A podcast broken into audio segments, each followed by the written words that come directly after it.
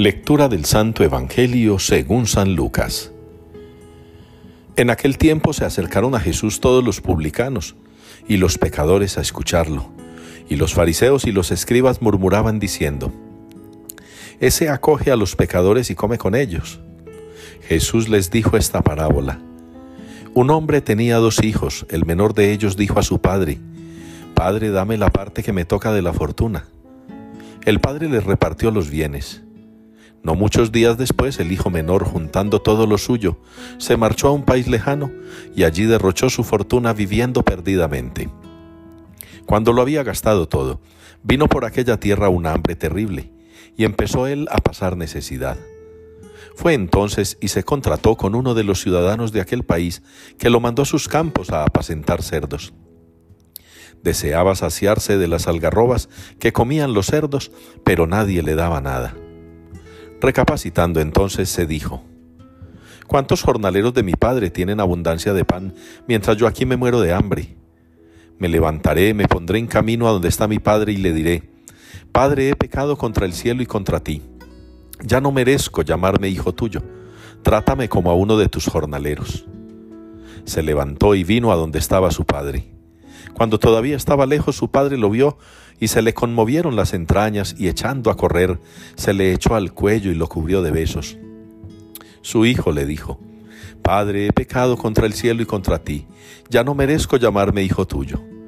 Pero el padre dijo a sus criados, Sacad enseguida la mejor túnica y vestídsela, ponedle un anillo en la mano y sandalias en los pies, traed el ternero cebado y sacrificadlo, comamos y celebremos un banquete, porque este hijo mío estaba muerto y ha revivido, estaba perdido y lo hemos encontrado. Y empezaron a celebrar el banquete. Su hijo mayor estaba en el campo. Cuando al volver se acercaba a la casa oyó la música y la danza, y llamando a uno de los criados le preguntó qué era aquello. Este le contestó, ha vuelto tu hermano, y tu padre ha sacrificado el ternero cebado, porque lo ha recobrado con salud. Él se indignó y no quería entrar, pero su padre salió e intentaba persuadirlo. Entonces él respondió a su padre, Mira, en tantos años como te sirvo, sin desobedecer nunca una orden tuya, a mí nunca me has dado un cabrito para tener un banquete con mis amigos. En cambio, cuando ha venido ese hijo tuyo, que se ha comido tus bienes con malas mujeres, le matas el ternero cebado. El padre le dijo, Hijo, tú estás siempre conmigo y todo lo mío es tuyo. Pero era preciso celebrar un banquete y alegrarse, porque este hermano tuyo estaba muerto y ha revivido. Estaba perdido y lo hemos encontrado. Palabra del Señor. El Señor es compasivo y misericordioso es la respuesta que nos une hoy en la liturgia al Salmo 102. El Señor es compasivo y misericordioso. Una respuesta que perfectamente entendemos a la luz del Evangelio que acabamos de escuchar. La compasión y la misericordia de Dios son infinitas como Él mismo es infinito. La compasión y la misericordia de Dios no tienen límites, como Dios no puede ser limitado. La misericordia y la compasión de Dios son de una magnitud que nosotros mismos nunca podríamos alcanzar siquiera a imaginar, por no decir que no podríamos atrevernos a medir. Esa grandeza de Dios expresada en su misericordia y compasión se nos da a nosotros y por nosotros no lograrla comprender, ni siquiera alcanzarla a imaginar, es que nos cuesta a nosotros mismos ser misericordiosos nos cuesta ser realmente compasivos.